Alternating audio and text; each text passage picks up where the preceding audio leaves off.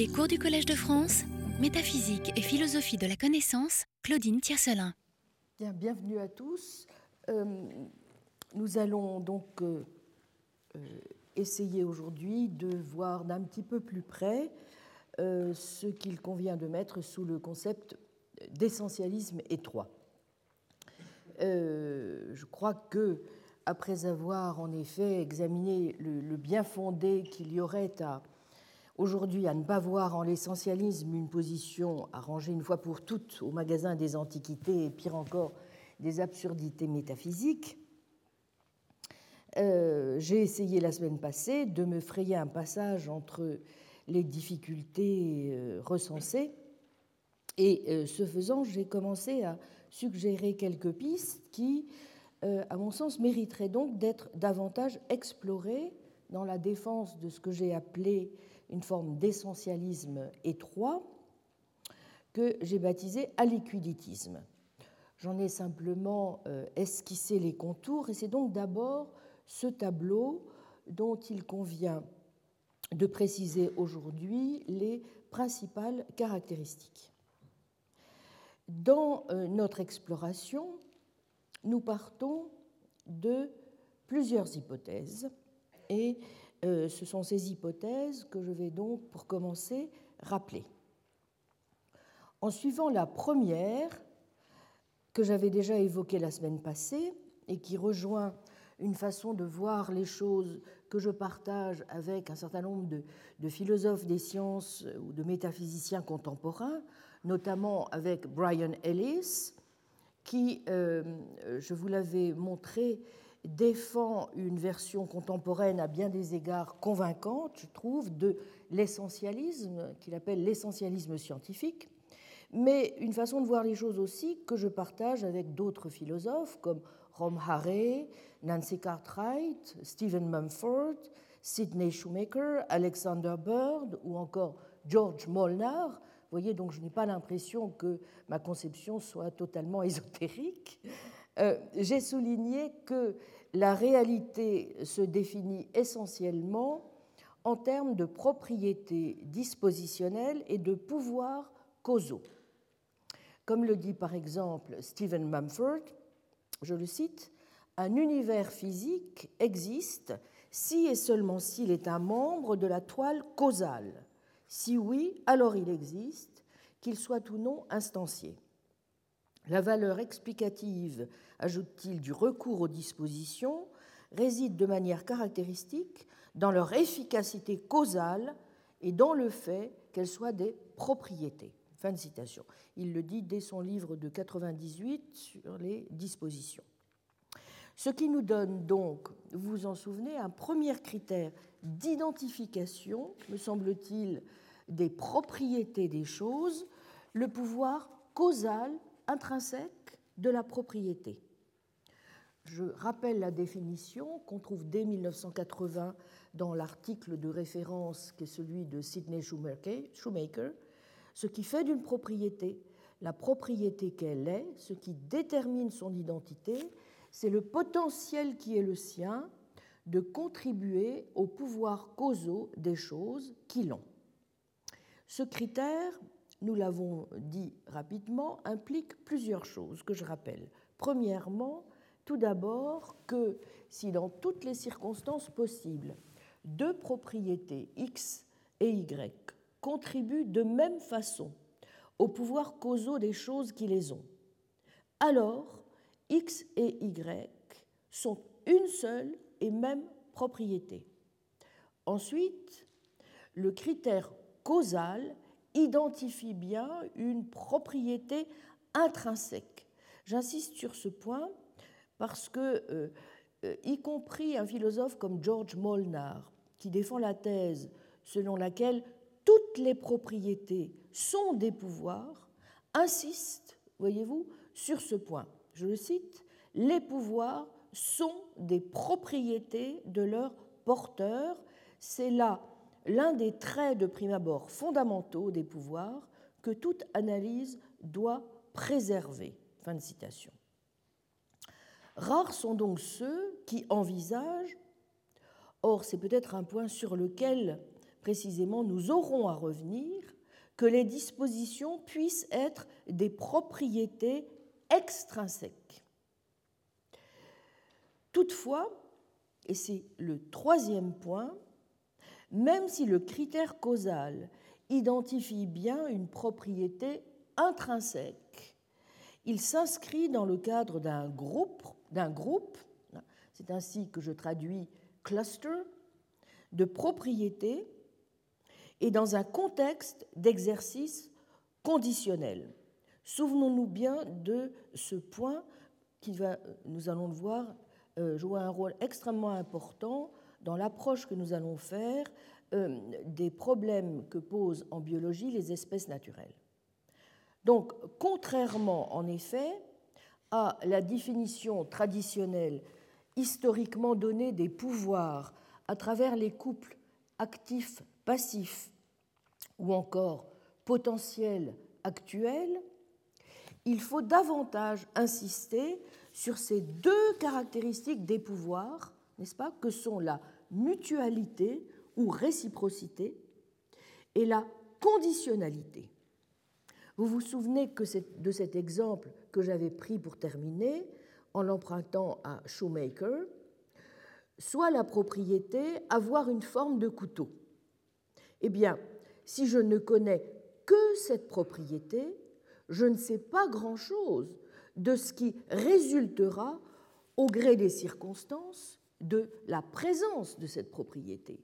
Peut-être est-ce un couteau en acier qui a cette propriété de forme de couteau.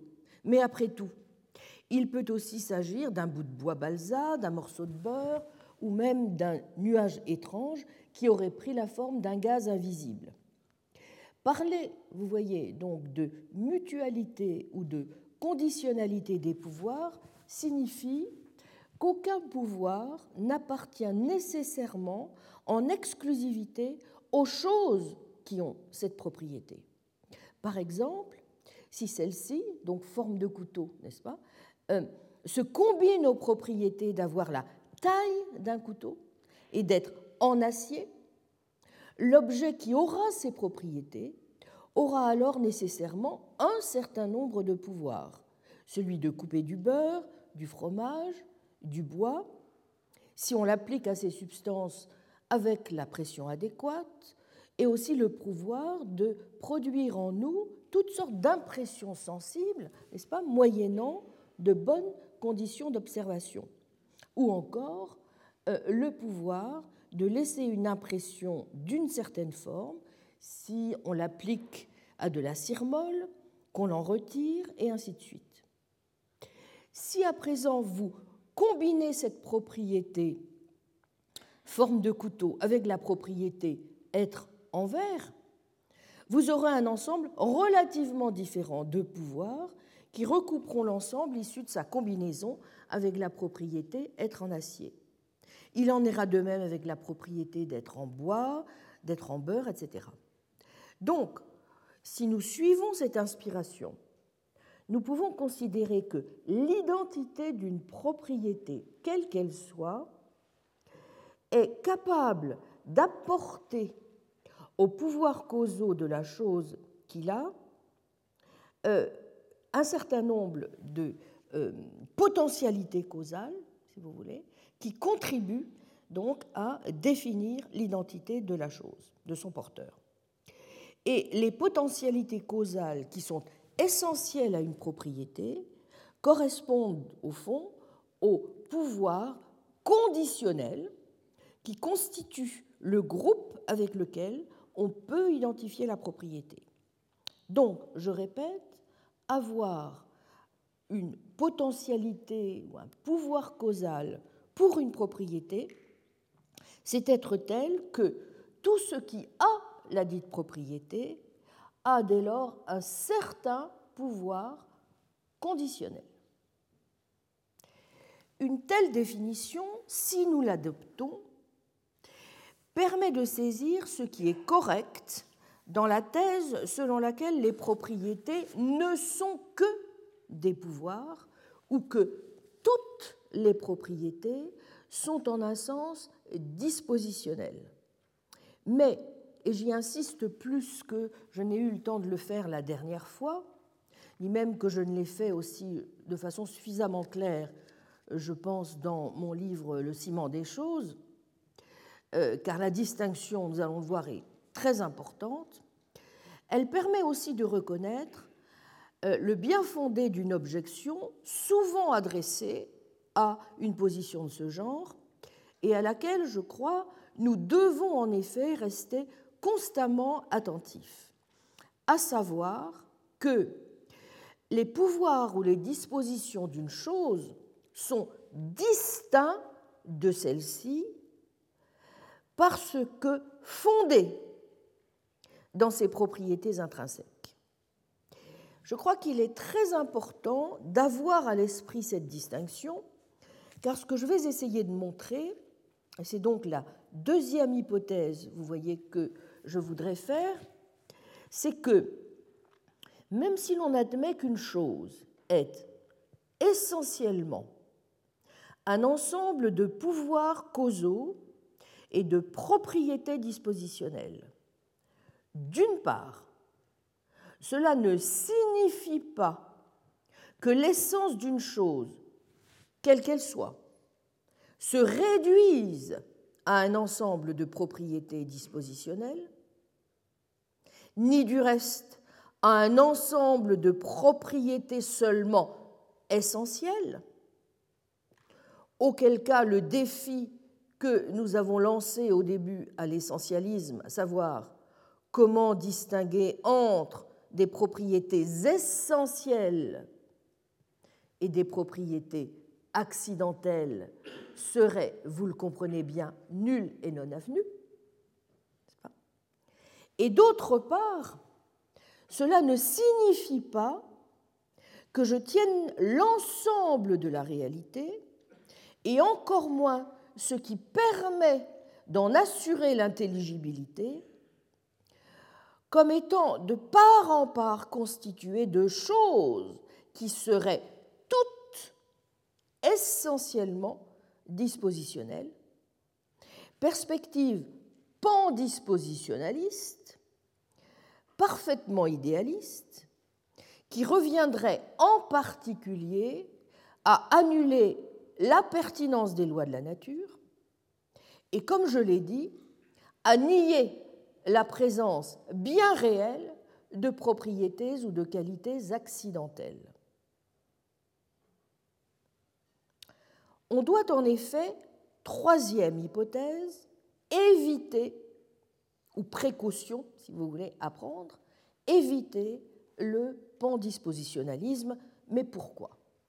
Bien tout simplement parce que si, vous voyez, non seulement toutes les propriétés des choses sont dispositionnelles.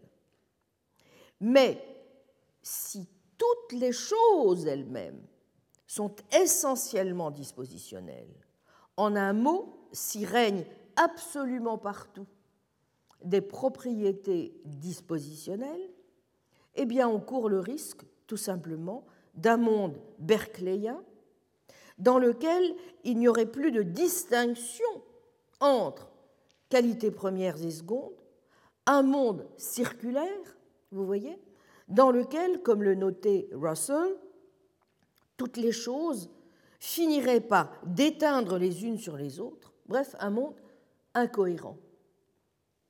En témoigne d'ailleurs, je l'ai montré à d'autres occasions, l'analyse contrefactuelle en termes de monde possible dont le résultat, comme on l'a souvent montré, et notamment Simon Blackburn, est, il faut bien le dire, un peu affligeant. Je cite Blackburn, si on suppose qu'un monde est entièrement décrit par ce qui est vrai dans les mondes voisins, alors toutes ces vérités à leur tour s'évanouissent dans des vérités relatives à d'autres mondes encore plus voisins. En conséquence, il n'y a plus de vérité nulle part. Fin citation. Or, vous voyez, si nous acceptions un monde de ce genre, comme celui que nous propose le pan dispositionnaliste, non seulement nous serions obligés d'admettre des propriétés en quelque sorte déréalisées, ou auquel le concept de vérité serait inapplicable, mais ce serait aussi un monde dans lequel, ainsi que le décrit par exemple le philosophe réaliste David Armstrong, je le cite, l'objet contient toujours en lui de manière essentielle une référence, au fond, à une manifestation qui ne s'est pas produite. Il pointe en direction de quelque chose qui n'existe pas. citation.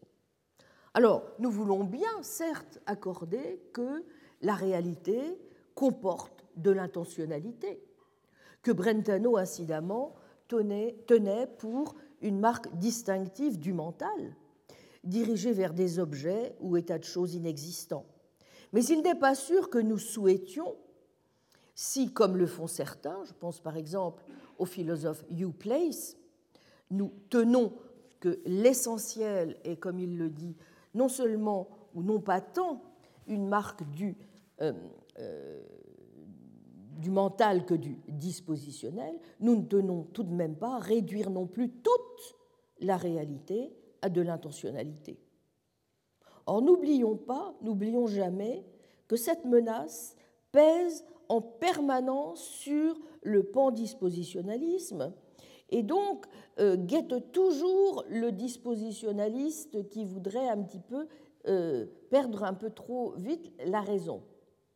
Autrement dit, si toutes les propriétés naturelles, n'est-ce pas, si toutes les propriétés rares ne sont que des pouvoirs, toute distinction sérieuse risque de se perdre entre les pouvoirs et leurs manifestations, et l'on va avoir beaucoup de mal alors à se figurer ne serait-ce qu'un événement réel dans ce monde. Pour le dire en termes scolastiques, le monde risque fort de ne jamais passer de la puissance à l'acte. Rien n'arrive jamais, selon le slogan fameux Bagage toujours prêt, voyage jamais fait. Always packing, never traveling. Irréel, incohérent, incroyable, décidément, nous n'avons pas vraiment envie de vivre, n'est-ce pas, dans l'univers du pan dispositionnaliste. Alors, j'ai évoqué la semaine passée, et c'est la quatrième remarque que je voudrais donc faire en préambule de notre étude d'aujourd'hui, euh, j'ai évoqué la remarque pleine de bon sens, c'est vrai, que fait le philosophe néo-aristotélicien récemment disparu, Jonathan Lowe. L'une des raisons pour lesquelles certains philosophes, observe-t-il, préfèrent dire qu'il n'y a pas de propriétés purement catégoriques ou qualitatives, mais qu'il n'y a que des pouvoirs, ou sont à tout le moins tentés de voir ces pouvoirs comme qualitatifs ou comme ayant un aspect qualitatif, ainsi que le propose par exemple aujourd'hui le philosophe John Hale, eh bien, tient au fait que la notion même de propriété qui ne serait pas un pouvoir, qui serait donc un non-pouvoir, appliqué à un objet concret, n'a tout bonnement aucun sens. Cela reviendrait en effet à dire, n'est-ce pas, en quelque sorte, qu'une propriété de ce genre serait parfaitement inerte causalement. Or, on ne peut pas penser de façon cohérente que même une propriété de pure forme, pas, comme la sphéricité, soit un non-pouvoir. Cela impliquerait que la sphéricité n'a aucun effet sur le comportement causal d'un objet sphérique. Auquel cas, on ne pourrait même pas dire, vous voyez, si l'objet en question est ou non sphérique parce que la perception des propriétés d'une chose requiert telle ou telle sorte d'interaction causale, c'est un point sur lequel j'ai souvent insisté, entre le sujet percevant et l'objet. On est donc amené à soutenir qu'une partie de ce que c'est pour un objet que d'être sphérique, bref, n'est-ce pas, une partie de l'essence de sa sphéricité, consiste dans les pouvoirs qu'a un objet en vertu de sa sphéricité, par exemple, de pouvoir rouler sur un plan incliné ou de projeter une ombre circulaire lorsqu'il est illuminé à partir de l'angle adéquat ou de paraître sphérique à une personne à la vision normale. Mais en même temps, poursuit euh, Jonathan Law, qui refuse précisément toute forme de pandispositionnalisme, il y a plusieurs choses ici à ne pas confondre. Sans doute, est-ce bien en raison de ses pouvoirs qu'un objet sphérique roule sur un plan? Mais d'abord, c'est seulement vrai en partie. Ainsi, il ne roulerait pas s'il n'était pas aussi lourd et rigide, à la différence, par exemple, d'une bulle de savon sphérique. Et c'est aussi omettre le fait que si un objet sphérique a bien les pouvoirs que l'on vient de mentionner, il a aussi d'autres propriétés. Vous noterez par exemple que nous attribuons la sphéricité non seulement à des objets matériels, mais à des choses telles que, après tout, des cavités et des régions d'espace vides. Or, cela n'a vraiment aucun sens de dire de ce genre de choses, par exemple, qu'elles rouleraient sur un plan incliné si elles étaient lourdes et rigides, car il est métaphysiquement impossible à ce genre de choses, tout simplement, de rouler. En d'autres termes, nous savons parfaitement bien ce que c'est, n'est-ce pas, pour un objet que d'être sphérique, et cela n'a rien à voir avec de tels pouvoirs mais plutôt avec le fait que l'objet en question a une surface dont tous les points sont équidistants d'un point donné. Bref, la sphéricité comme telle est une propriété purement géométrique, parfaitement définissable de cette manière. Il est facile de voir, étant donné certaines lois de la mécanique, pourquoi un objet qui a cette propriété ainsi que la rigidité et le poids, a le pouvoir de rouler le long d'un plan incliné, alors qu'un objet qui a la forme d'un cube ne l'a pas. Vous y êtes? D'où, cinquième précaution, qu'il nous faut prendre en permanence.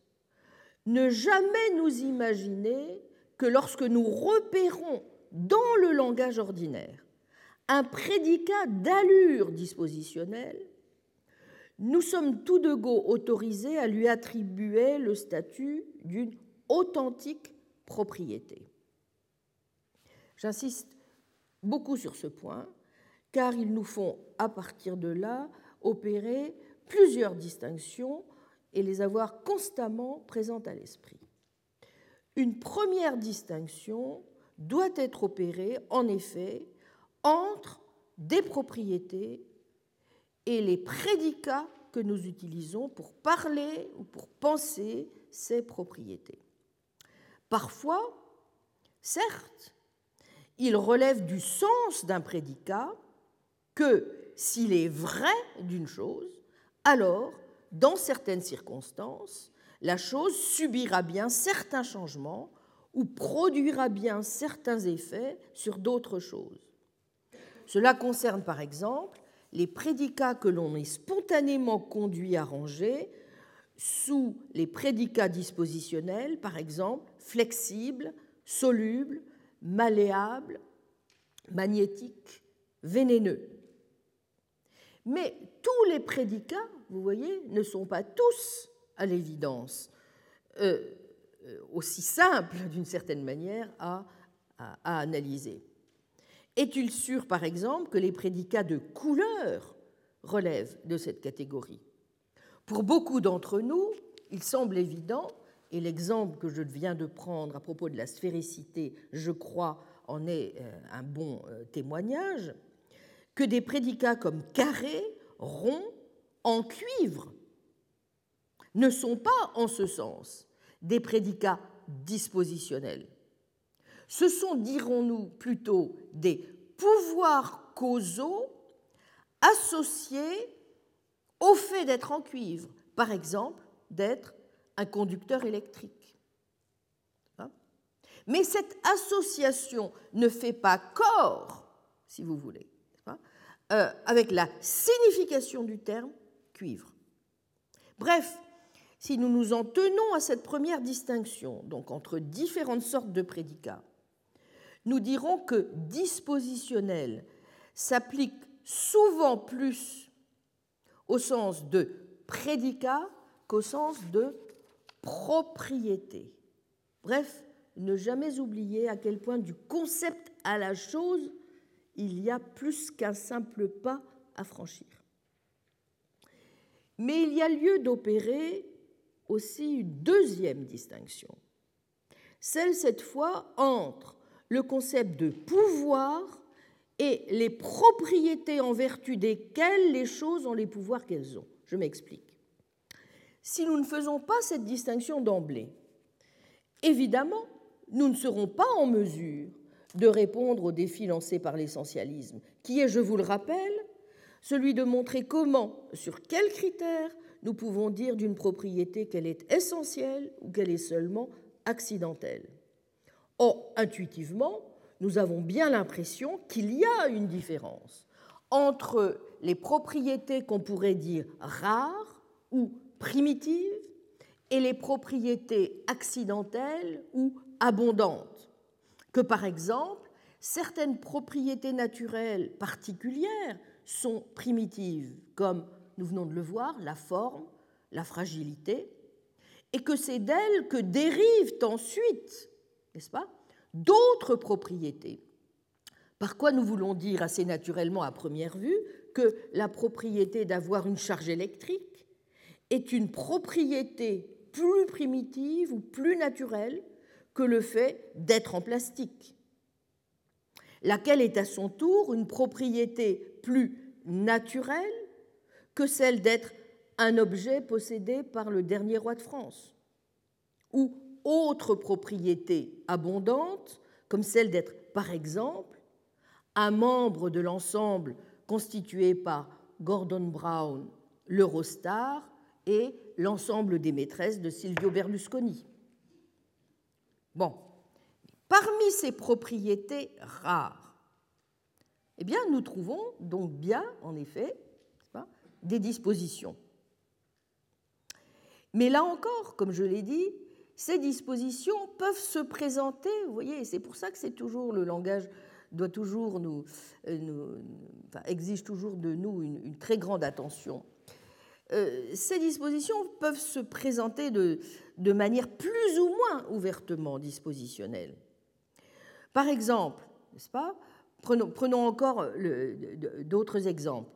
Euh, vous observerez plus nettement le caractère dispositionnel de locution comme quelqu'un qui est atteint d'un système immunitaire affaibli sera disposé ou aura tendance à être plus exposé aux virus et aux bactéries, ou bien quelque chose aura tendance à se briser si on le soumet à des pressions, que si vous utilisez les simples prédicats dispositionnels immunodéficients ou fragiles. Vous voyez? Bon, mais on comprend assez naturellement, et sans même que les prédicats se terminent par ible ou able, hein, que dans un cas comme dans l'autre, on est bien en présence de quelque chose qui est de l'ordre dispositionnel.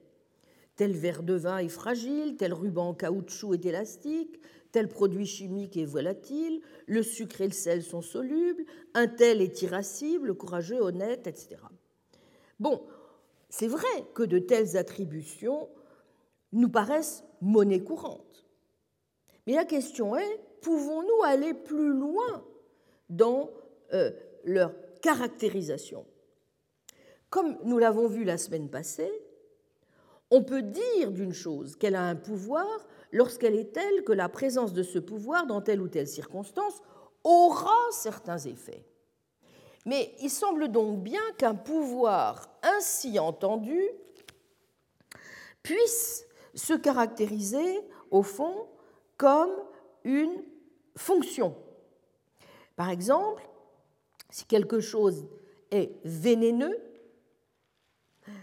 sa présence dans le corps, n'est-ce pas, de quelqu'un produira la mort ou la maladie. Et c'est bien en vertu de cela qu'être vénéneux est un pouvoir.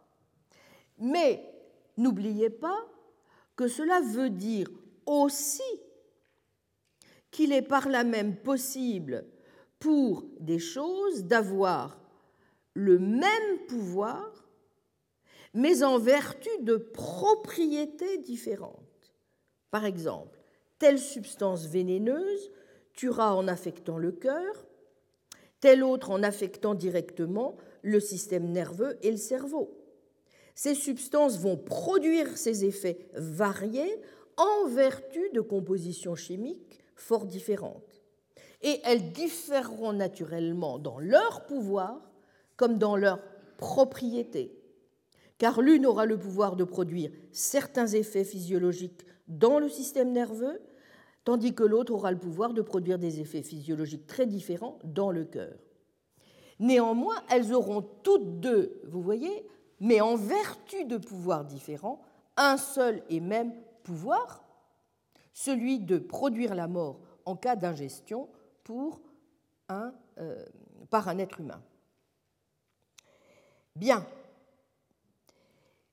Si cette analyse est juste, en même temps, vous voyez qu'elle pourrait, jusqu'à un certain point, donner raison non pas au dispositionnaliste, qui tient les dispositions pour les seules propriétés essentielles, mais à quelqu'un comme John Locke, dont nous avons l'an passé examiné, vous vous en souvenez, la position conceptualiste. Car on pourrait dire à ce moment-là que les propriétés jouent le rôle que jouait pour Locke vis-à-vis des pouvoirs, ce qu'il appelait les qualités premières. Une qualité, disait Locke, vous vous en souvenez, est, je le cite, le pouvoir de produire n'importe quelle idée dans notre esprit. J'appelle qualité du, du sujet ce dans quoi se trouve ce pouvoir? C'est livre 2, chapitre 8, paragraphe 8. Et c'est en vertu de ces propriétés qu'une chose a les pouvoirs, au sens des qualités secondes et troisièmes de Locke, qu'elle a. Mais si Locke est prêt à dire que les propriétés sont bien donc en un sens, vous voyez, des pouvoirs causaux, des pouvoirs dont Locke dit qu'ils, je cite, constituent une bonne partie de nos idées complexes de substance, citation, livre 2, chapitre 23, section 8, il n'est assurément pas prêt à soutenir la thèse selon laquelle toutes les qualités seraient des propriétés secondes, c'est-à-dire des pouvoirs de produire certains effets mentaux, les idées en nous. Précisément parce que pour Locke, il y a des pouvoirs qui ne sont pas des qualités secondes. En l'occurrence, des pouvoirs, par exemple, le pouvoir qu'a le Soleil de faire fondre la cire, de produire des effets dans des objets matériels. C'est ce qu'il appelait précisément des qualités troisièmes. Et il distinguait ces deux sortes de pouvoirs des qualités premières dont elles dépendent. Autrement dit, nous devons faire extrêmement attention à ce que nous disons lorsque nous nous contentons d'affirmer que toutes les propriétés sont dispositionnelles ou sont des pouvoirs causaux. Formuler ainsi une telle proposition euh, est en effet tout à fait vraisemblable, car il ne fait aucun doute que nous faisons une distinction entre les propriétés dispositionnelles et les propriétés non dispositionnelles, et pouvons mentionner des paradigmes des deux sortes, mais il semble bien aussi que ce que quelque chose possède en fait de propriétés dispositionnelles, en fait de pouvoir, peut parfaitement s'entendre comme dépendant de propriétés non dispositionnelles, exactement comme pour Locke, les pouvoirs des choses dépendent de leur qualité première et de seule celle de leur partie. Cette distinction entre pouvoir et propriété doit être donc d'autant plus faite, d'autant plus euh, présente à l'esprit, qu'il est tout, sauf évident, je crois, de pouvoir toujours établir une correspondance parfaite entre, euh, cette, entre cette distinction elle-même et l'autre distinction entre prédicat dispositionnel et prédicat non dispositionnel. Pour vous montrer à quel point cette deuxième distinction, là encore, est difficile à, euh, euh, à avoir à l'esprit, ou en tout cas combien il est difficile de repérer à quoi euh, le prédicat fait référence, même pas sur le plan de la chose dont il s'agit, la propriété dont il s'agit, mais, du concept même de la chose. Prenez par exemple le terme fusible, hein, euh, que vous pouvez appliquer à des roches ou à des métaux sous une chaleur extrême.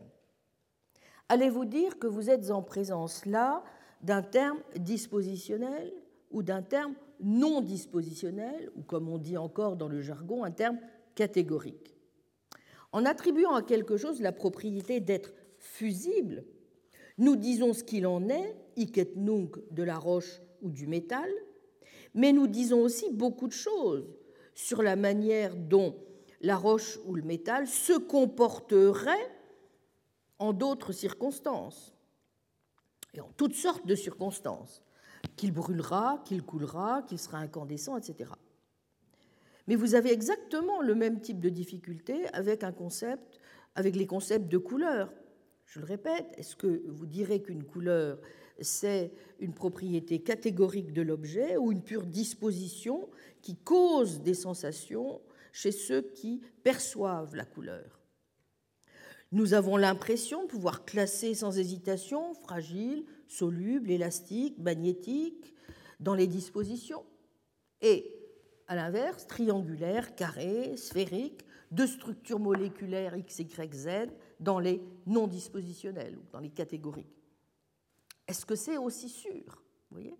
Certains philosophes, c'est le cas par exemple euh, du philosophe euh, D.H. Mellor, euh, considèrent que même des propriétés qui paraissent paradigmatiques des propriétés non dispositionnelles, justement, comme le sont les propriétés géométriques dont je viens de parler, comme le triangle, ne sont pas en fait des propriétés de cette nature et peuvent tout à fait, par l'objet de d'énoncés de réduction différents, être assimilé à des propriétés dispositionnelles. Il suffit, dit, de, euh, dit, Mellor, de faire la réduction suivante. Bon, bien, écoutez, être triangulaire, c'est au moins être tel que si on comptait correctement euh, les angles du triangle, le résultat serait 3. Bon, voilà. Donc il suffit simplement de procéder à la réduction euh, adéquate et le tour, si j'ose dire, est joué.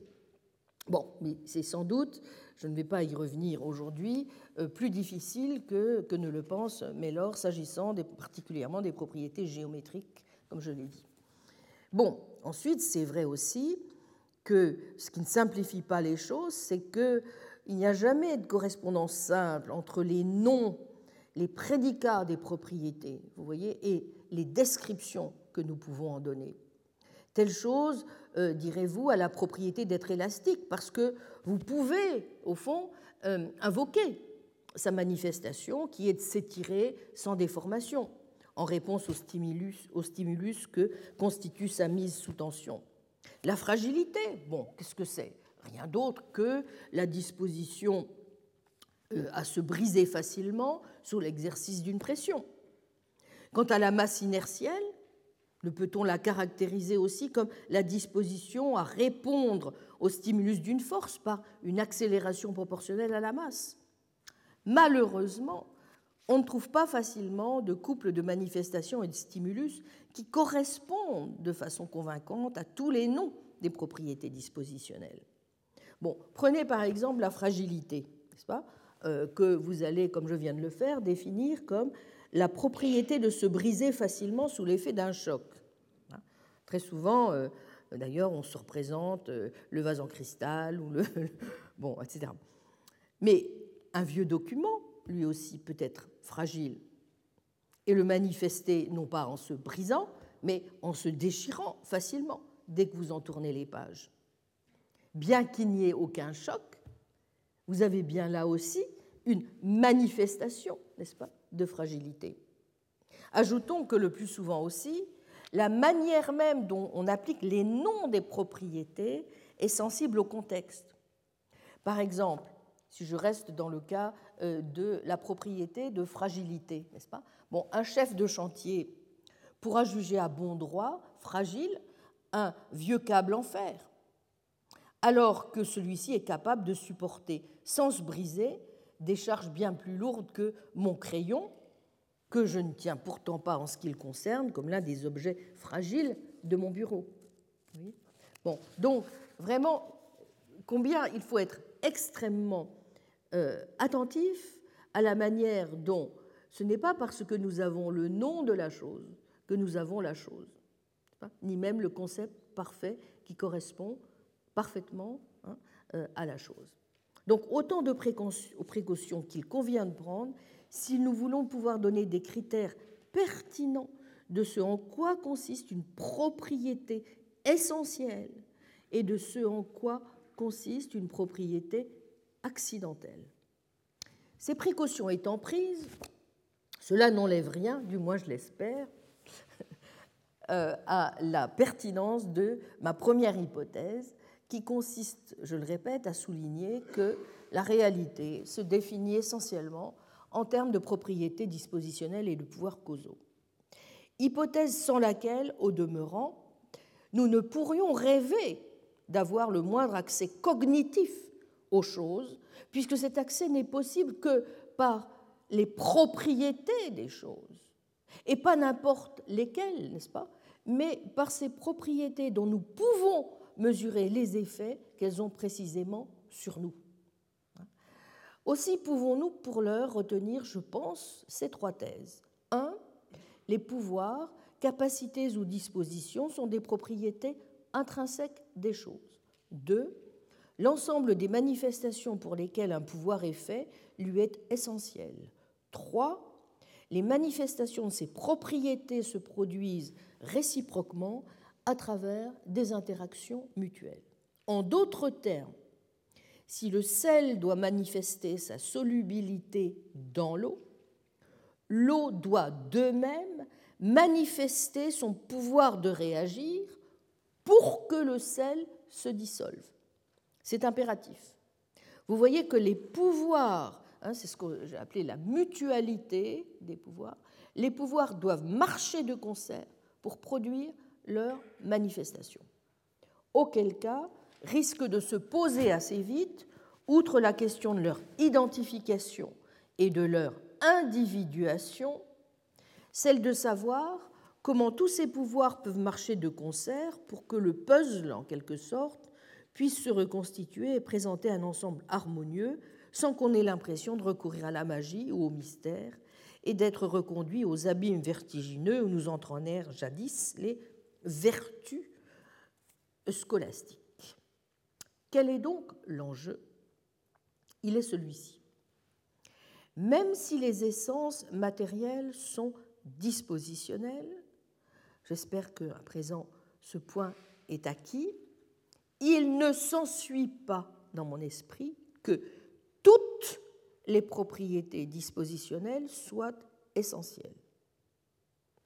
Le fait, par exemple, que X est dur n'est pas forcément essentiel à X, même si la dureté est une propriété qui détermine causalement X à se comporter de manière prédictible.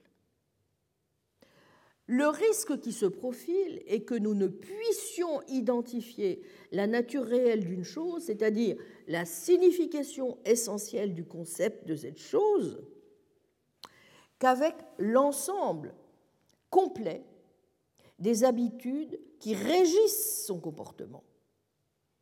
Et qu'il ne soit donc plus possible, vous voyez, de distinguer entre l'essence et ses accidents, ni même de distinguer entre propriété rare et propriété abondante. Or, si c'est un monde pleinement réalisé que nous souhaitons, et non une simple mosaïque constituée de briques et de brocs, et où des essences, des quidités statiques, des espèces naturelles pures, des faisceaux d'habitude seraient fixés par on ne sait quelle colle mystérieuse, il faut bien que nous nous employions à rendre compte de la liaison réelle entre toutes ces propriétés et entre toutes ces choses. Or, si toutes les propriétés se définissent essentiellement comme dispositionnelles, à savoir comme entièrement réductibles à des sommes de pouvoirs causaux, comment de tels pouvoirs pourront-ils à leur tour être liés ensemble? Et une fois encore, comment pourront-ils être vraiment causaux? Vous le voyez, il est fort probable que quelque chose de plus soit requis premièrement, que de simples espèces naturelles, et peut-être même deuxièmement, qu'une simple causalité lue de manière purement mécaniste ou efficiente. Bref, il nous faut comprendre comment tous ces pouvoirs tiennent ensemble et peuvent, en premier lieu, assurer une unité synchronique suffisante de la chose ou de l'entité dont je laisse pour l'heure la nature indéterminée qui en est le porteur. Pour une part importante, comme je l'ai dit, ce sont les interactions causales entre les propriétés, elles-mêmes sous-tendues par les lois physiques, qui garantissent et l'unité et l'harmonie générale de l'ensemble, ou ce que j'ai appelé ailleurs le ciment des choses. Mais il faut plus pour cela que les interactions causales et les lois, et c'est ici, me semble-t-il, qu'il faut faire intervenir l'essentialisme. La question est quel essentialisme Comment le concevoir? J'en arrive donc à la présentation des principales caractéristiques de cet essentialisme. Pour commencer à le caractériser, je crois qu'on peut s'appuyer précisément sur ce point auquel étaient sensibles certains scolastiques. Même si les pouvoirs causaux d'une propriété, voire tous, sont essentiels à la définition réelle de ce qui en est le porteur, il y a quelque chose de plus dans la nature d'une chose que les pouvoirs causaux qui lui sont conférés, et ce quelque chose est précisément l'essence. Mais qu'entendait-il au juste par là? Sans doute foncièrement la même chose qu'Aristote. Mais si vous vous souvenez aussi de la position que j'ai longuement évoqué euh, l'an passé, mais pour d'autres raisons, j'y reviendrai en conclusion. Euh, si vous vous souvenez de la position développée par Ravicenne, dont s'inspirera Duns Scott, il ne s'agit pas de n'importe quel essentialisme. Si tant est, ce que je voudrais même montrer, qu'un tel terme est ici le sens qu'on a trop vite été dans l'histoire tenter de lui attribuer. Crucial en effet est pour Duns Scott et les disciples de Duns Scott, non pas tant qu'on puisse considérer l'essence sous les deux chefs classiques sous lesquels dans la postérité aristotélicienne, comme vous le savez, on considère l'essence, c'est-à-dire, d'une part, dans les choses, d'autre part, dans l'intellect, euh, que le fait qu'on puisse considérer celle-ci dans ce qu'on peut bien appeler son essentialité pure, laquelle n'est ni universelle ni singulière. L'essence, et Gilson avait longuement euh, insisté sur ce point, après que l'idée aura été ensuite reprise par les philosophes euh, du Moyen Âge plus, récents, euh, l'essence donc, c'est-à-dire ce que Scott appelle la nature commune, se caractérise en effet d'abord, et c'est donc le premier point, je crois, que nous devons garder euh, dans notre définition, par cette neutralité ou indifférence à toutes ces déterminations possibles. C'est ce qui permet en particulier de la concevoir à part comme un objet distinct de pensée. Ipsa equinitas non est aliquid nisi equinitas tantum. Il s'agit donc, me semble-t-il, d'abord et avant tout d'insister sur ce fait dont nous avons parlé l'an passé lorsque je me suis penché sur l'examen de la position scotiste, qu'il y a une sorte de neutralité, mais aussi d'irréductibilité caractéristique de l'essence, relativement à l'une quelconque de ces autres déterminations. Il n'est pas inintéressant de noter à ce stade comment, comme l'a montré euh, par exemple le spécialiste de Dan Scott Giorgio Pini, cette insistance se retrouve dans la manière différente, vous voyez, dont Dan Scott et Thomas d'Aquin approchent respectivement le concept de spéciès. Pour Thomas d'Aquin, je forme d'abord le concept de cheval. Ce concept est juste l'essence du cheval telle qu'elle est comprise.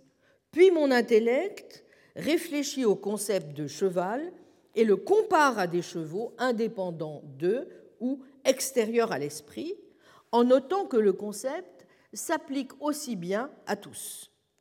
Et c'est ainsi que je forme le concept d'un objet mental qui s'applique aussi bien à une pluralité de choses en dehors de l'esprit, le concept de spéciès. Tout en s'inspirant de Thomas, Duns Scott prend les choses différemment. L'intellect est comme poussé en quelque sorte à provoquer au sens d'une réelle force causale, n'est-ce pas, une seconde intention lorsqu'il considère une essence comme un universel. Et être universel n'est que le mode sous lequel notre intellect comprend son objet et non une propriété de l'objet lui-même. Ainsi, dans Scott et Thomas s'accordent certes contre ceux qui soutiennent que les intentions secondes représentent des propriétés réelles de choses extramentales, mais Scott va au-delà de Thomas en disant qu'une intention seconde est une relation rationnelle telle qu'elle est comprise. Revenons à l'intention seconde de Spéciès.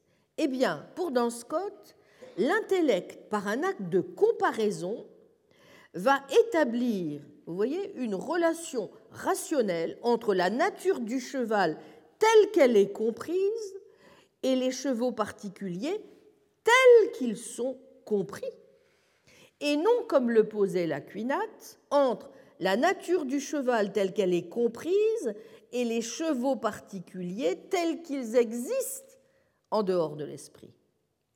C'est une relation rationnelle parce qu'elle vaut, dit Duns Scott, entre des entités purement mentales, des realitates telles qu'elles sont comprises, mais qui restent bien, vous le voyez, des realitates. Et c'est cela qui permet alors à l'intellect de réfléchir sur cette relation, c'est-à-dire d'en faire l'objet de la pensée ou un fondamentum susceptible de devenir à son tour l'objet de la pensée. C'est cette relation réelle, bien que mentale, n'est-ce pas? Puisque c'est une relation telle qu'elle est comprise qui est l'intention seconde spéciesse. Vous comprenez pourquoi, pour Duns Scott, une relation n'est pas, du fait même d'être mentale, une simple relation accidentelle qui surviendrait sur ces termes, contra Aristote. Elle est bel et bien réelle, mais sa réalité consiste dans le fait qu'elle est au fondement même de ce qui garantit le rapport correct de l'esprit aux choses. Retenons bien cette idée, car elle est au cœur de l'essentialisme tel que je voudrais aussi le défendre. Reprenant de très près Avicenne, tout en le modifiant, le deuxième geste de Duns Scott va consister à effectuer une tripartition entre l'universel métaphysique, l'universel logique et l'universel physique. Je m'explique. L'universel métaphysique, c'est donc, vous l'avez compris, la nature commune ou essence, laquelle existe bien dans une pluralité d'individus de même espèce, mais non pas sous la forme d'une existence actuelle dans des objets physiques concrets, mais telle qu'elle, indépendamment de toute concrétisation dans son état d'indétermination ou d'indifférenciation positive. La nature commune n'est donc ni un singulier doté d'une unité numérique, ni en toute rigueur un universel qui n'aurait d'autre unité que celle de la prédicabilité logique. C'est un entre-deux ne se confondant avec aucun des deux et ne s'y réduisant pas davantage. Pourquoi? Eh bien parce que l'universel physique est en effet, selon Duns Scott, mais dans un deuxième temps seulement, n'est-ce pas, le résultat de la contraction de la nature commune dans son état originel, donc d'indétermination positive, sur le mode de l'individualité, par addition du principe d'individuation qui est l'exeitas à la nature commune. Quant à l'universel logique, eh bien, il va conférer à l'universel métaphysique son unité logique ou intellectuelle, mais sans pour cela lui conférer sa communauté réelle ou métaphysique.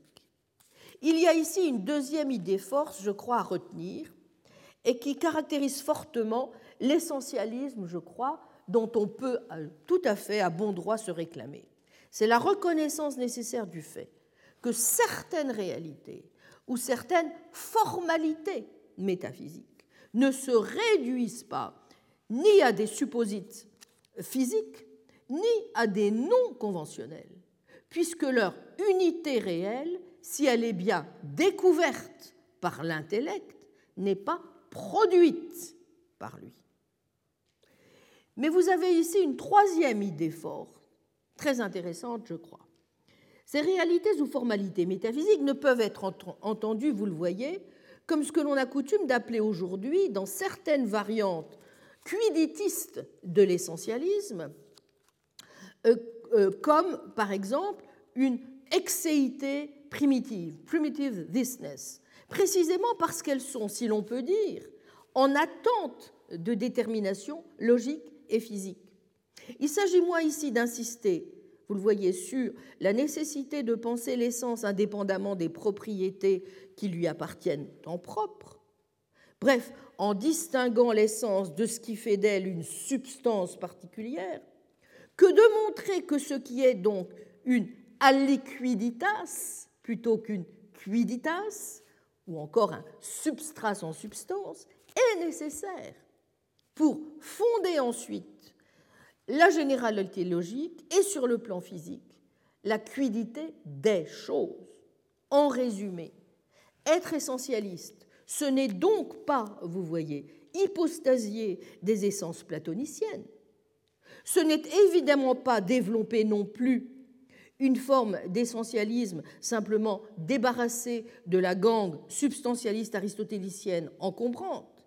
C'est reconnaître d'abord et avant tout en veillant à distinguer généralité logique et communauté réelle, l'irréductibilité d'une nature qui n'est en soi ni universelle ni singulière, bien qu'elle soit universelle dans l'esprit, singulière dans les choses extérieures à l'esprit.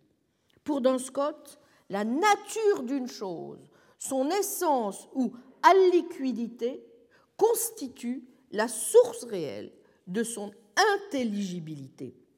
Elle spécifie pour tout objet donné le genre de choses qu'il est.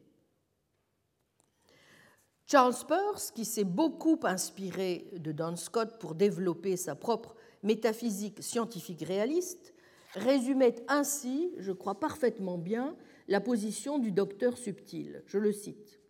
S'il n'y avait rien dans les différents hommes ou dans les différents chevaux qui ne soit singulier en soi.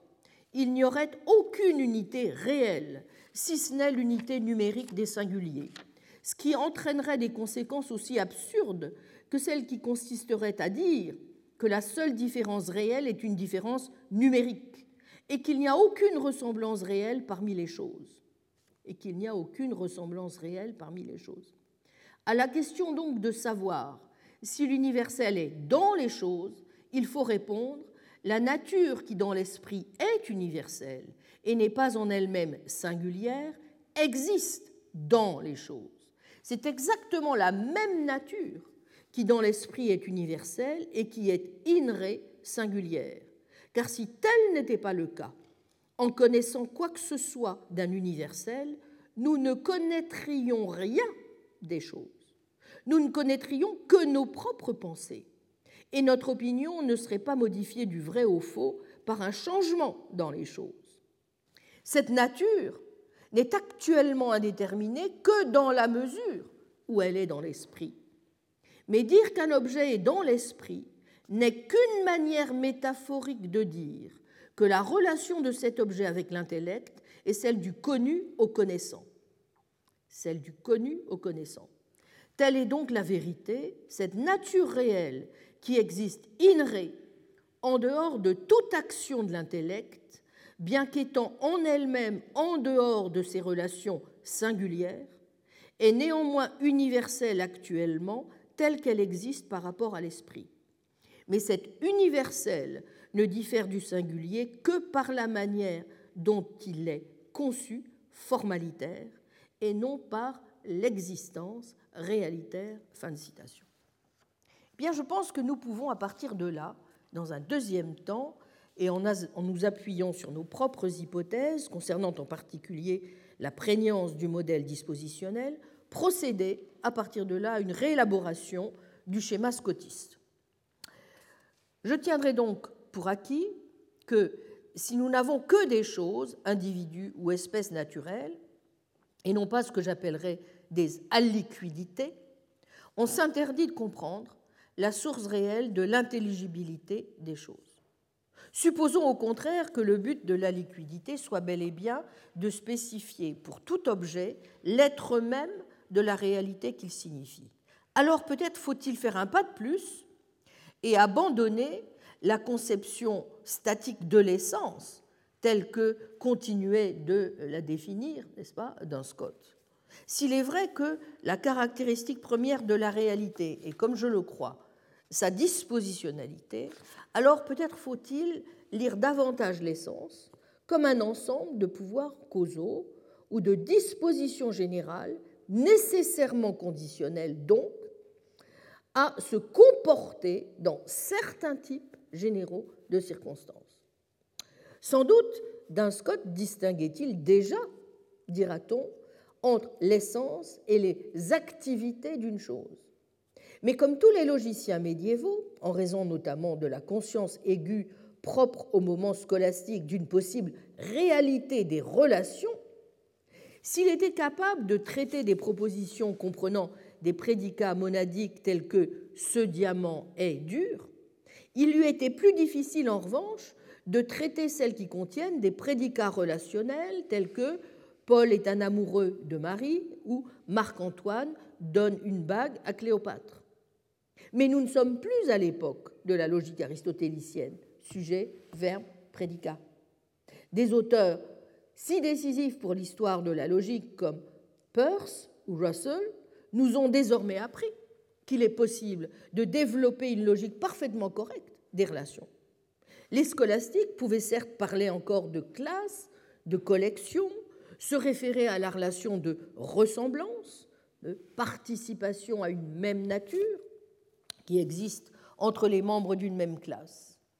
Mais nous savons à présent, aussi utile que soit par ailleurs ce type d'analyse, que c'est ne pas aller assez loin. Comme Peirce le montrera dans sa logique des relations, on doit pouvoir aussi analyser d'autres types de relations que celles de ressemblance d'un certain objet à d'autres membres d'une même classe. J'ai déjà eu l'occasion de dire à quel point le concept de ressemblance était un concept fourvoyant. Eh bien, laissons-le tomber. Mais précisément, on peut le laisser tomber parce que la logique des relations nous donne désormais les moyens de découvrir de quelle manière les lois régissent les interactions entre les objets au sein d'un processus doté de sens. Lorsque nous disons par exemple que X est dur, non seulement nous pouvons dire que nous attribuons une qualité, mais nous sommes déjà autorisés, justifiés à dire, n'est-ce pas, d'une manière qu'il est possible donc de spécifier que X tendra ou tendrait à se comporter dans certaines conditions également spécifiables. C'est précisément en cela que nous pouvons dire que la dureté pas, est une propriété simultanément dispositionnelle et nomique, ce que, si vous voulez, euh, ce qui régit, le, nomique j'entends, ce qui régit le comportement des objets au sein desquels la propriété se trouve. Bref, dans un univers qui ne manifesterait que des propriétés purement qualitatives hein, ou de pure réaction existentielle, qui serait donc privé totalement d'intelligibilité, n'est-ce pas, et de généralité, euh, bien sûr, vous pouvez continuer à parler de prédicat monadique, mais euh, si vous voulez en effet être dans un univers qui rende compte donc de l'intelligibilité et de la généralité des choses, alors vous devez essayer d'intégrer de façon beaucoup plus naturelle un certain nombre d'éléments issus de euh, euh, l'analyse que propose la logique des relations de prédicats relationnels. À bien y réfléchir, vous voyez d'ailleurs que vous êtes obligé, quand vous considérer un objet euh, qui serait doté d'une propriété comme la dureté, euh, de dire que, euh, que cette propriété s'inscrit dans un contexte beaucoup plus général et que on peut, d'une certaine façon, on est obligé de dire que la relation entre la chose et ses propriétés ne peut se définir que par un ensemble de dispositions réelles conditionnel qui opère au sein d'un monde réel d'objets et d'événements et d'événements. N'oublions pas, c'est un point que j'avais jugé extrêmement important dans l'évolution du modèle euh, essentialiste proposé par Brian Ellis relativement au modèle plus aristotélicien, si vous voulez, continuant à, à attribuer essentiellement, à considérer l'ensemble des choses sur le mode de substance. Dès lors, ce qui importe, vous voyez euh, Ce ne sera pas seulement de spécifier la généralité de telle ou telle collection d'objets qui aurait telle ou telle qualité en commun. Cela vous permet d'analyser le nombre infini des possibilités réelles, de toutes les relations réelles qui existent entre deux membres quels qu'ils soient d'une classe, entre un objet, ses actualisations successives dans le temps, les fragments interactifs d'un système. Par exemple, vous pourrez dire que X donne y à Z est général, non seulement parce que le prédicat relationnel X donne Y à Z peut s'appliquer à de multiples ensembles, mais surtout parce qu'il peut s'appliquer aux membres de n'importe quelle triade. Vous savez par exemple, pour reprendre tout simplement cette question du don, que euh, si vous avez déjà fait un petit peu de, d'activité humanitaire, vous savez très bien que ce n'est pas le don en lui-même qui est intéressant, n'est-ce pas? Ce qui est intéressant, c'est de poursuivre sur les classes de donateurs, de dons, de récepteurs, et pour finir sur tout le système qui les renferme, et les lois, les habitudes, les dispositions qui régissent les interactions entre toutes ces identités. Donc, dans tous les types de relations, y compris celles de ressemblance, il y a ainsi une continuité réelle pas, entre les réalia qui doit pouvoir s'appliquer au nombre de possibilités réelles, actualisées, non actualisées, dans un véritable continuum. Eh bien, je crois que si une telle analyse est exacte, comme le pense euh, de plus en plus de philosophes des sciences contemporains, alors cela voudrait dire que non seulement, vous voyez, il y a bel et bien euh, au, autrement que de simples objets, que de simples substances, que de simples événements, des relations réelles qui comprennent les natures réelles des choses et que les dispositions rendent compte de l'intelligibilité essentielle des objets parce qu'elles sont des lois qui gouvernent les objets en reliant certains types de comportements à certains types de circonstances. Donc, une telle disposition n'est pas simplement essentielle à la chose, on doit plutôt dire, comme disaient les scolastiques, qu'elle est de l'essence de la chose. Elle est prédiquée de la chose, comme on disait, per se primo modo. Vous observez au passage que cette façon de voir les choses, non seulement, je crois, n'a rien de farfelu, mais qu'elle correspond assez bien à la manière dont certains philosophes de la physique décrivent aujourd'hui les choses. C'est par exemple l'idée que suggère Paul Taylor dans ce qu'il appelle une forme de holisme relationnel pour interpréter certains résultats de la mécanique quantique sans éliminer, dit-il, tout recours à quelque chose comme un objet ou un système individuel. Je le cite, par holisme relationnel, écrit-il, j'entends la thèse selon laquelle des objets, que du moins dans certaines circonstances nous pouvons identifier comme des individus séparés, ont des relations inhérentes, c'est-à-dire des relations qui ne surviennent pas sur les propriétés non relationnelles distinctes d'individus distincts. Il suffit pour qu'un objet soit un individu distinct qu'il ait une propriété non relationnelle. Et il est parfaitement consistant de supposer que deux individus distincts, dotés chacun d'une propriété non relationnelle, puissent se trouver dans une relation inhérente l'un avec l'autre. Fin. En d'autres termes, il n'est pas nécessaire que les systèmes quantiques aient des propriétés intrinsèques en plus des corrélations dans lesquelles ils se trouvent.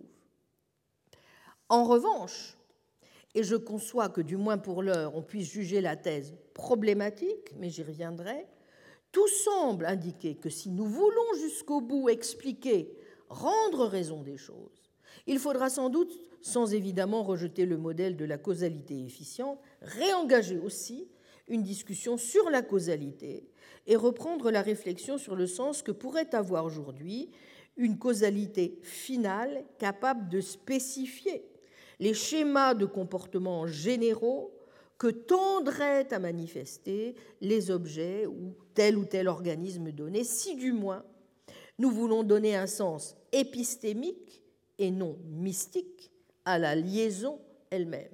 C'est ce que certains ont appelé aujourd'hui le problème du fit, ainsi que l'avait d'ailleurs proposé euh, en, son temps euh, déjà euh, un auteur comme Peirce, et que suggère, comme je crois vous l'avoir dit aussi lors de la première séance, quelqu'un comme Brian Ellis, qui invoque la nécessité de penser quelque chose comme une causalité intentionnelle. Bien, donc je crois que nous pouvons partir de cette idée et, et me semble-t-il, considérer que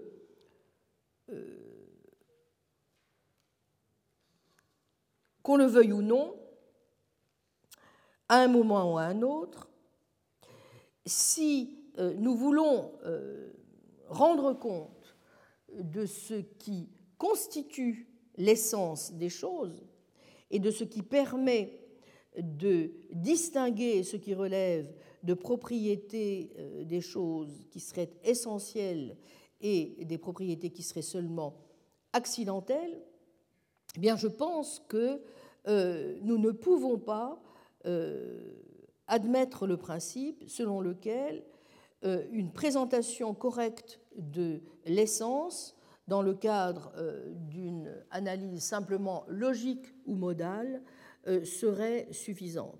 C'est un point euh, sur lequel, et je vais y revenir, Kit Fine notamment a eu le mérite d'insister en soulignant à quel point nous devions rester sensibles à ce qui est au fondement même de l'essence. Et qu'on le veuille ou non, à un moment ou à un autre, réfléchir au fondement, c'est chercher l'explication. Et il est douteux que l'on puisse, ce faisant, se contenter de poser le problème uniquement en termes de, euh, de comment, sans s'interroger à un certain moment aussi sur le pourquoi. Expliquer, c'est chercher des causes. Ce pourquoi, comme l'avait si magnifiquement montré Granger dans son livre sur la théorie aristotélicienne de la science, le modèle déductif déployé par Aristote ne pourrait jamais se ramener à un simple modèle d'explication de type déductif nomologique à la Karl Hempel. Ce qui permet dans une déduction logique de parvenir à un syllogisme authentiquement scientifique, vous vous souvenez, euh, dit Aristote, c'est d'être en mesure d'inférer la conclusion à partir de prémices et d'un moyen terme, entendu comme une cause, et même, dit Aristote, comme une cause matérielle. Alors, il me semble que nous pouvons à partir de là essayer d'évaluer l'essentialisme tel que je viens d'en brosser très largement les traits, sur lesquels nous aurons l'occasion de peaufiner encore, euh, bien entendu, les, détails dans, les séances qui viennent. Mais je crois que nous pouvons déjà tâcher de voir de quelle manière il nous met en mesure de répondre aux défis que nous avons lancés à l'essentialisme.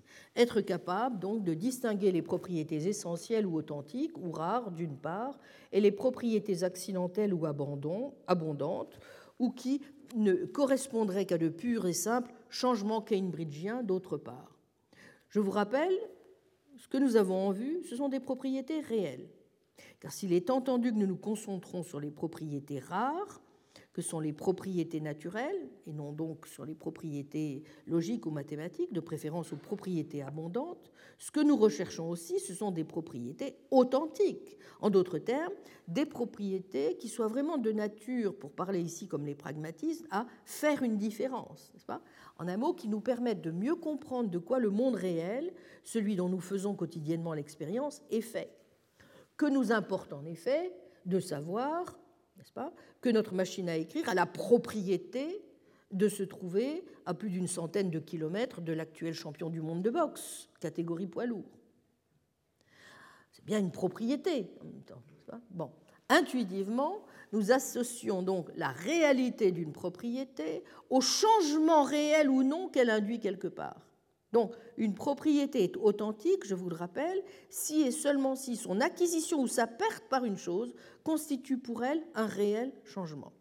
Suivant le critère de Geach, nous ne nous intéressons donc pas du moins prioritairement à des propriétés purement cambridgiennes, c'est-à-dire des propriétés comme celles qui nous feraient dire, par exemple, que Socrate a rapetissé du fait que Théétète a grandi, ou que nous avons changé parce que, par exemple, euh, quelqu'un nous aurait fait subitement un compliment qui nous aurait euh, euh, transporté dans, un autre univers.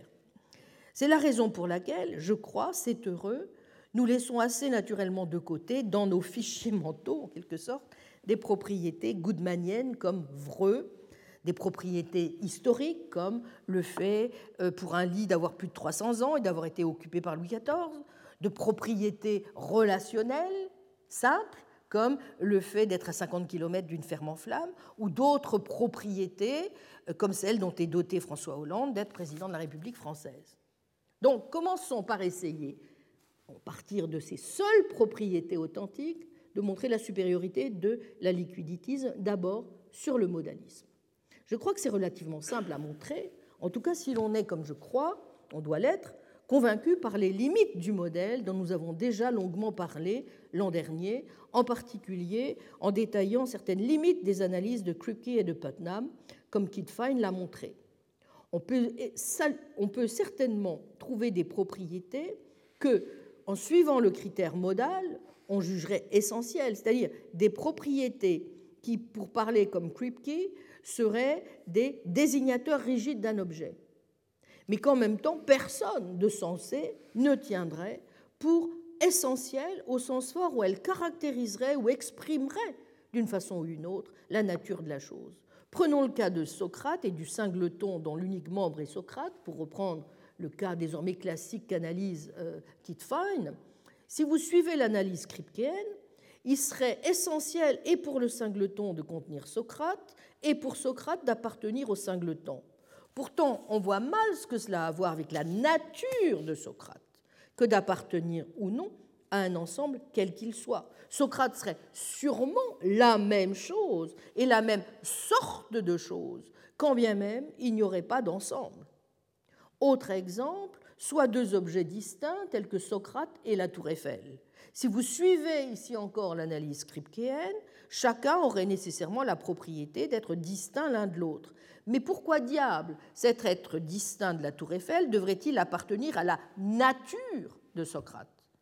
Bref, en général, l'analyse cryptéenne rend n'importe quelle propriété nécessaire, essentielle à quoi que ce soit, mais aussi extrinsèque, n'est-ce pas, que soit une telle propriété à la chose en question. Mais c'est absurde. Non seulement avoir une propriété essentielle n'est pas réductible au fait d'avoir une propriété nécessairement, mais il doit être possible de montrer que le fait d'avoir une propriété nécessairement découle en réalité du fait d'avoir une propriété essentiellement.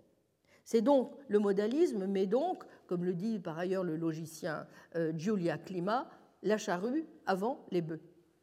Les propriétés essentielles sont celles qu'un objet a en vertu de son identité et plus encore de sa nature, laquelle est le fondement, la source de ses propriétés essentielles. Évaluons à présent la supériorité de la liquiditisme sur le quiditisme, voire sur certaines formes de néo-aristotélisme. Nous avons déjà eu l'occasion de dire pourquoi l'essentialisme, entendu comme ce qu'on appelle souvent aujourd'hui quiditisme, ne remporte guère aujourd'hui les suffrages. Il n'est pas inintéressant de reste de rappeler que ce que l'on met aujourd'hui sous ce terme est le plus souvent lié à un complet malentendu sur ce que signifiaient pour la plupart des scolastiques des termes comme quiddité et exéité. Ce qui, incidemment, peut se rattacher aussi au fait linguistique noté par Sénèque dans euh, Ad Lucilium, que le terme latin essentia est la traduction du grec ousia, terme qui identifie et la chose, son essai, le réel lui-même, et ce qui fait d'une chose ce qu'elle est. Et donc, contrairement à l'idée que nous avons à présent de l'exéitisme, l'exéitas fut introduite, comme on le sait par Dan Scott précisément, pour différencier formellement le singulier de l'universel ou, dans la terminologie scotiste, de la nature commune. Mais je ne reviens pas ici sur la complexité de la théorie scotiste de l'individuation. En second lieu, et pour ce qui nous intéresse ici au premier chef, S'agissant donc de l'évaluation du modèle que je propose, nous avons déjà eu l'occasion de souligner de façon générale les, modèles, les, mérites pardon, d'un modèle essentialiste dispositionnaliste, en réfléchissant à celui que propose Brian Ellis, dans lequel en particulier on affirme que les lois de la nature sont directement produites par les essences dispositionnelles. Cela permet d'éviter les inconvénients aussi bien de la conception régulariste ou humienne des lois, incapable d'expliquer les instances de celles-ci, que de la conception nécessitariste nomique, soumise au problème de l'identification et de l'inférence. Je n'ai pas le temps de donner les détails de ces différentes positions. Positivement, on peut mieux rendre compte aussi, je crois, par ce modèle, de la force modale associée aux lois, en y voyant, pour bon nombre d'entre elles, une forme de nécessité métaphysique. Je ne m'attarderai pas aujourd'hui sur ces premiers mérites, mais ils sont, à mon sens, de taille.